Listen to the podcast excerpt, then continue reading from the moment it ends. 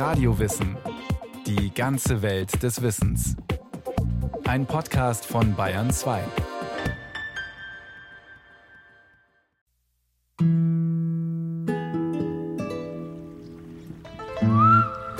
Das Sonnenlicht spiegelt sich auf der Wasseroberfläche. Ein paar Segelboote sind auf dem Ammersee unterwegs. Nur noch wenige Badegäste tummeln sich im Wasser.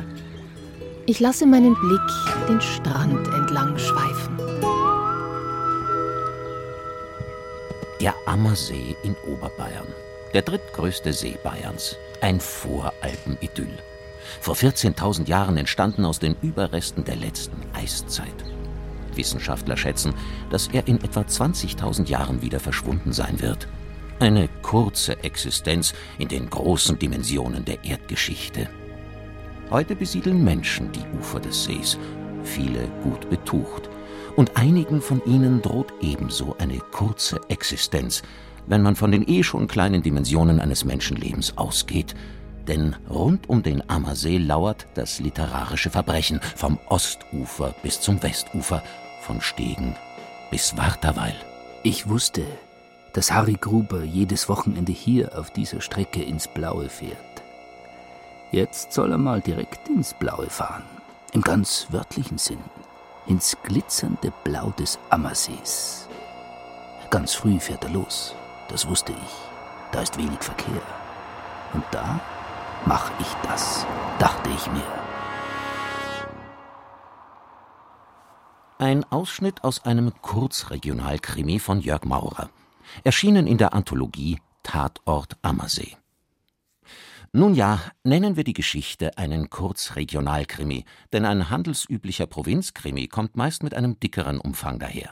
Unter 300 Seiten sind es selten und frühestens auf Seite 295, also ungefähr eine Minute vor Ende, erfährt der Leser, wer was, wann und warum getan hat.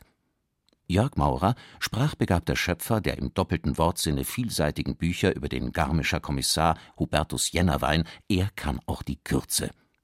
Und wenn Sie bis zum Schluss zuhören wollen, so werden wir dann, vielleicht auch schon vorher, entgegen der üblichen Krimi-Regularien verraten, wer ist der Täter. Zunächst einmal sei aber ein Rezept verraten, das Rezept für einen normalen, waschechten Regionalkrimi. Welche Zutaten braucht man? Erstmal nehme man einen Toten.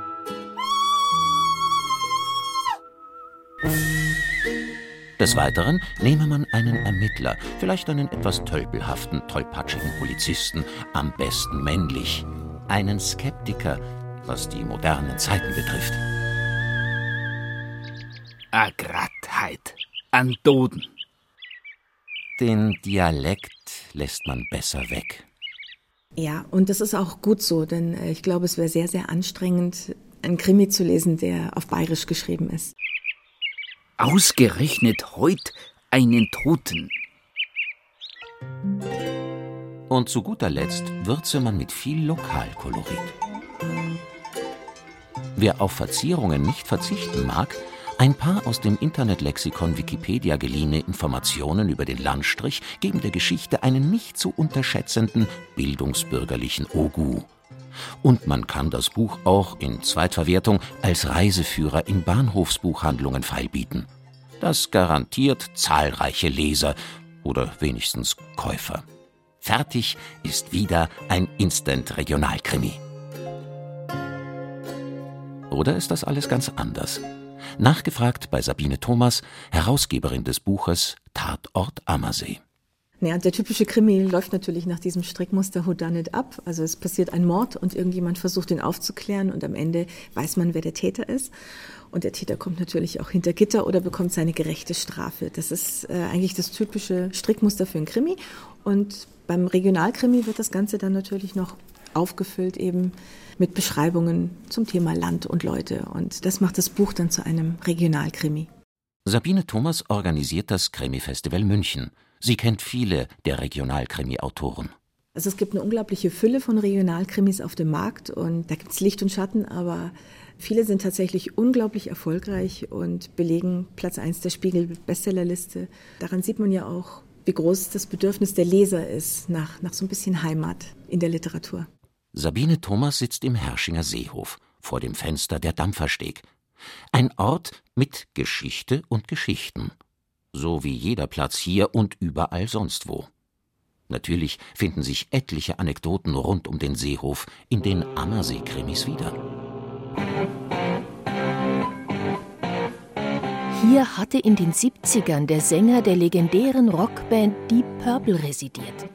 Noch heute spricht man im Ort davon, wie David Coverdale damals mit silbernen Plateaustiefeln die Promenade entlang gestöckelt ist und sich anschließend im Seehof zu den Einheimischen gesetzt hat. Nicht weit vom Herschinger Seehof entfernt spielt Jörg Maurers Kurzkrimi. Schauplatz oder, um im Krimi-Jargon zu bleiben, Tatort, die Staatsstraße 2068, fünf Kilometer südlich vom Herschinger Seehof.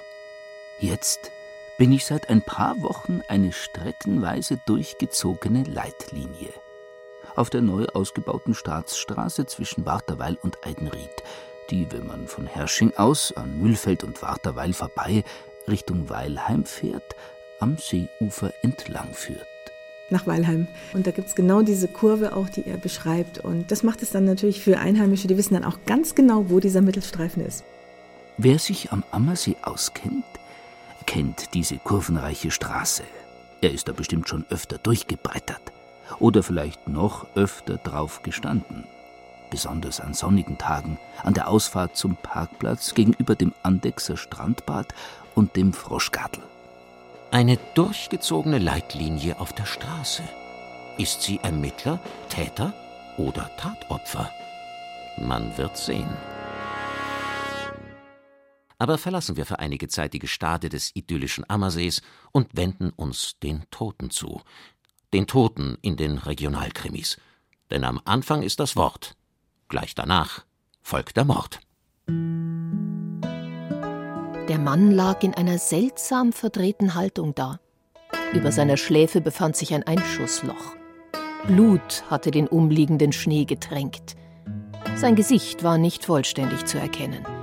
Er trug einen seltsamen Dress und hatte eine Startnummer um. Sie sah aus wie ein riesiges Insekt eine Gottesanbeterin in menschlicher Größe. Die rechte Gesichtshälfte war von Brandnarben entstellt und es fehlte ein Teil des Haupthaares. Es war offensichtlich, dass die Frau nicht mehr lebte. Die Autoren scheinen sich gegenseitig überbieten zu wollen in der detaillierten Beschreibung ihrer Mordopfer. Und selbst die Toten tragen Lokalkolorit. Gestorben wird vorzugsweise in ortsüblicher Kleidung. Sei es ein gekreuzigter Trachtler mit heraushängendem Gemächt auf einer Anhöhe im bayerischen Oberland oder eine aufgedunsene japanische Wasserleiche im Jägermeister-Outfit an der Waterkant. Die Wochenschrift Die Zeit veröffentlichte 2012 eine Landkarte der regionalen Serienmorde. Und erstaunlich, trotz der Unmengen an Regionalkrimis, die jedes Jahr den Buchmarkt überschwemmen, die Landkarte weist Lücken auf. Ja, der Ottfried Fischer hat ja mal gesagt, die Idylle ist die Mutter aller Verbrechen. Und ich glaube, je schöner das Umfeld ist, desto reizvoller ist es für einen Autor, da einen Mord zu platzieren. Sagt Sabine Thomas. Ja, schön muss es nach dieser Statistik an der Nordsee sein. Nein, nicht so schön dagegen ist es in den neuen Bundesländern. Aber weitaus am meisten gemordet wird in Bayern. Weil Bayern einfach schön ist. Es ist einfach noch so urig. Also die Welt scheint hier noch in Ordnung zu sein. Und noch zwei Landstriche fallen statistisch ins Gewicht. Die Eifel und, schon etwas verwunderlich, wenn man an den Aspekt der Idylle denkt, das Ruhrgebiet. Doch hier hat das regionale literarische Verbrechen andere Gründe, historische. Ich glaube, das hat angefangen so Ende der 80er Jahre. Da gab es den kleinen Graphit-Verlag in Nordrhein-Westfalen, der hat so als erster gewagt, Regionalkrimis auf den Markt zu bringen und die waren unglaublich erfolgreich. Und einer der ersten, die richtig eingeschlagen haben damit, das war Jacques Berndorf mit seinen Eifel-Krimis. Bereits wenige Jahre zuvor hatte der Kölner Emons Verlag sogenannte Köln-Krimis als Regionalkrimis vermarktet. In dieser Reihe veröffentlichte zum Beispiel auch Frank Schätzing seine ersten literarischen Gehversuche. Von Köln aus breitete sich der Regionalkrimi dann rheinabwärts ins nahegelegene Ruhrgebiet aus. Was vielleicht auch an der Prominenz des Duisburger Tatortkommissars Schimanski gelegen haben könnte. Heute gibt es in Deutschland kaum noch krimifreie Zonen. Nebenbei wird das Verbrechen auch in beliebte Urlaubsländer der Deutschen getragen, nach Südtirol, Südfrankreich, Fuerteventura oder Mallorca. Selbst auf dem Olafsweg, einem Pilgerweg in Norwegen, bleiben einige Wanderer auf der Strecke. Literarischer Meuchler, ein norddeutscher Pastor. Kann so ein mörderisches Treiben unentdeckt von der Öffentlichkeit stattfinden? Nein, meint Sabine Thomas. Also man kann es natürlich nicht ignorieren, dass Regionalkrimis wie zum Beispiel von Jörg Maurer, die Garmisch-Krimis oder die Taunus-Krimis von Nele Neuhaus oder die Allgäu-Krimis von Klüpfel und Kober regelmäßig Platz 1 der Spiegel-Bestsellerliste mit ihren Neuerscheinungen belegen. Das kann man nicht ignorieren. Und die Presse hat reagiert. Aber wie? Erinnert sich außer mir noch jemand des mörderischen Schattens, der über Deutschland in den 60er und 70er Jahren lag? Der Literaturkritiker Dennis Scheck im Dezember 2011 in seiner ARD-Sendung Druckfrisch. Er erregt sich über Rita Falks Schweinskopf al dente. Nachdem die Regionalkrimis die besten Listen erobert haben, kommt auch er um ein Urteil nicht herum. Ich spreche von der Allgegenwart des Dialekttheaters. Egal ob Ohnsorg, Milowitsch oder Komödienstadel, die Dummheit hatte tausend hässliche Gesichter. Angebliche Unterhaltung, in Wahrheit aber plumpeste Indoktrination. Die Neuauflage dieses Schreckens liefert der Regionalkrimi. Zuerst erklärte sich Dennis Scheck die hohen Verkaufszahlen der Regionalkrimis damit, dass wohl wahre Lokalpatrioten mehrere Exemplare ein und desselben Buches gekauft haben müssten, um die Auflage hochzutreiben.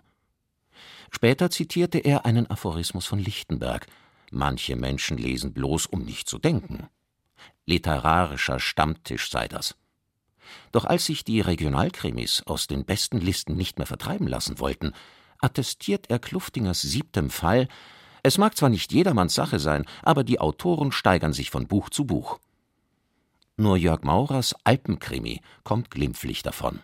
Großartige Unterhaltungsliteratur sei das, obwohl Regionalkrimi.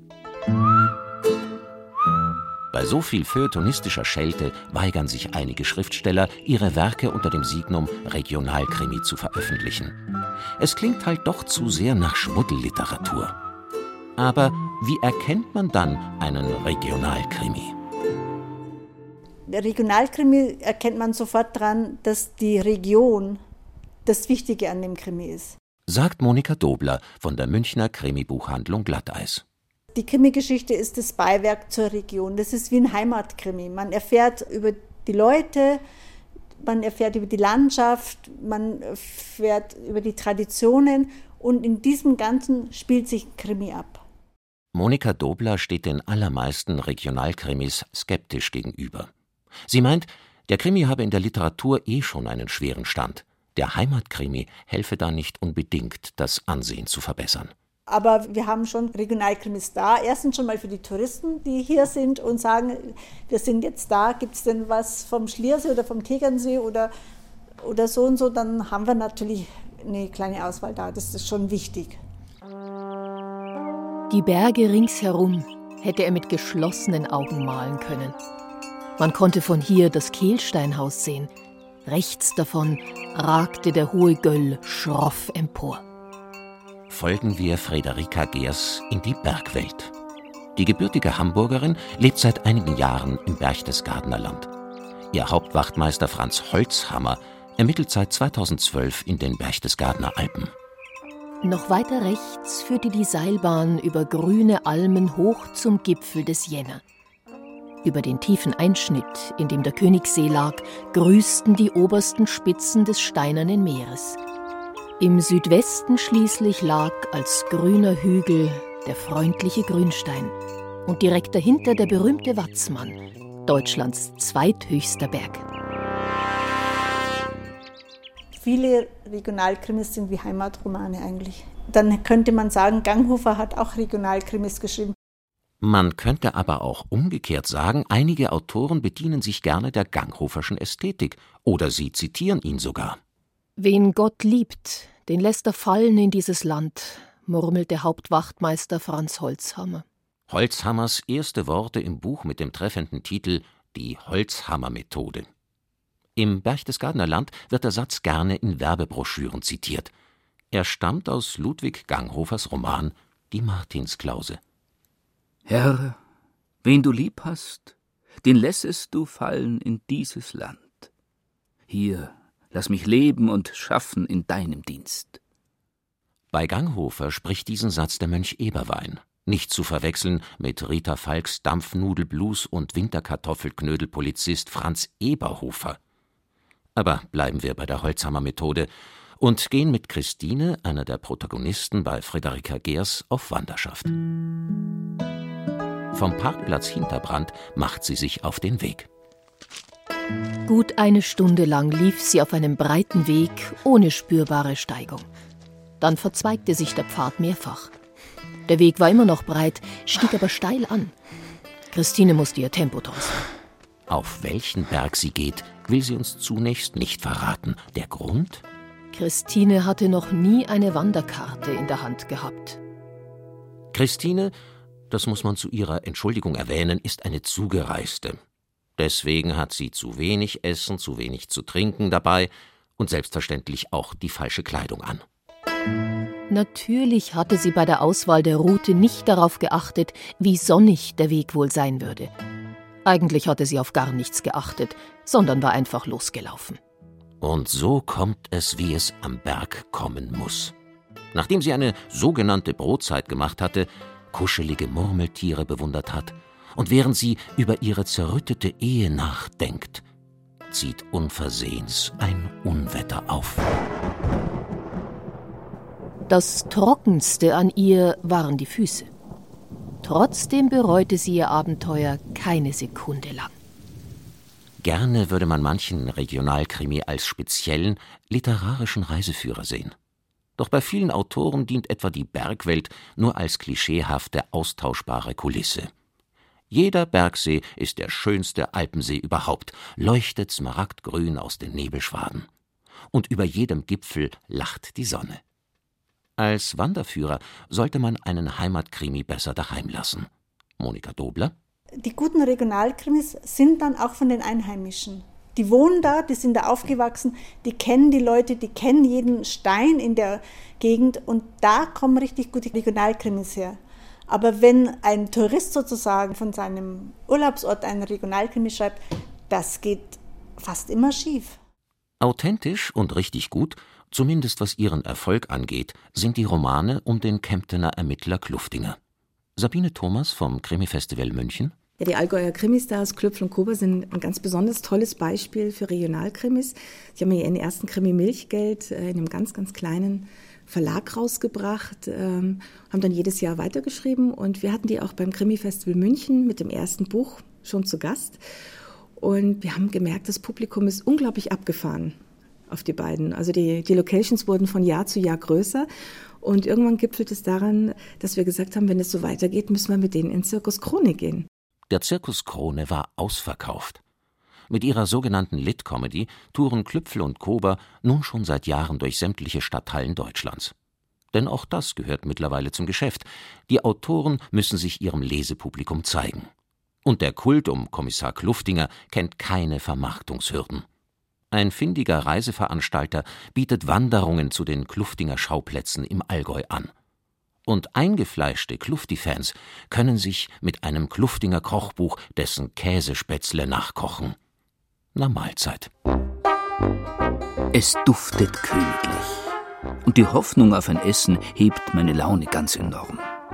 Ein Blick in den Ofen hebt meinen nasalen Verdacht. Schweinshaxen. Schweinshaxen mit Semmelknödeln, Kraut und Biersauce. Ein Segen für jeden hart arbeitenden Mann. Franz Eberhofer, Rita Falks tapsiger Ermittler, bekommt Mittagessen von seiner Oma. Vielleicht liegt es an der guten regionalen Hausmannskost, dass die Mehrzahl der Regionalkommissare vom Wesen sehr gemütlich und vom Umfang sehr stattlich sind. So soll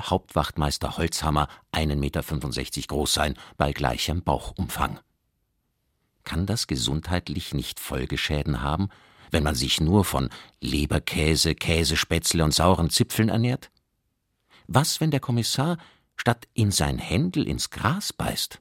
Also früher waren die meisten Krimis Standalones. Es gab einen Fall und dann war es erledigt. Und inzwischen äh, sind die meisten Regionalkrimis kommen so gut an, dass das Publikum unbedingt immer mehr möchte und deswegen darf natürlich der Ermittler nicht sterben. Aber nun, wie versprochen, endlich zurück zum Ammersee, genauer gesagt zur Staatsstraße 2068 zwischen Warterweil und Eidenried. Der Ammersee leuchtet smaragdgrün, die Sonne steht hoch über den Voralpen und so weiter. Eine Idylle halt. Und jetzt ist es doch eine Minute vor Schluss geworden mit der Auflösung von Jörg Maurers lesenswertem Kurzregionalkrimi Die Leitlinie. Also sei nochmals kurz die Vorgeschichte rekapituliert. Ein Mann entdeckt, dass er nach seinem Tod als Mittelstreifen auf der Uferstraße wiedergeboren wird. Nun will er sich rächen. An wem? Jörg Maurer hat es also auf, auf ganz unglaublich ja, kafkaeske Weise umgesetzt. Leider ist die Zeit nun doch zu knapp für des Rätsels Lösung. Aber beim Regionalkrimi kommt es ja vor allem auf das Lokalkolorit an, weniger auf die Lösung des Falls. Und so wagen wir stattdessen einen Blick in die Zukunft. Gibt es in Deutschland noch spannungsfreie Rückzugsorte? Ja, es gibt noch Regionen, die eben auch noch, noch keinen Mord zu verzeichnen haben. Und ich bin mir also ganz sicher, irgendwann ist die Krimi-Landkarte übersät mit Morden. Also es wird irgendwann keine Region mehr geben, in der kein Mord stattgefunden hat. Literarisch zumindest.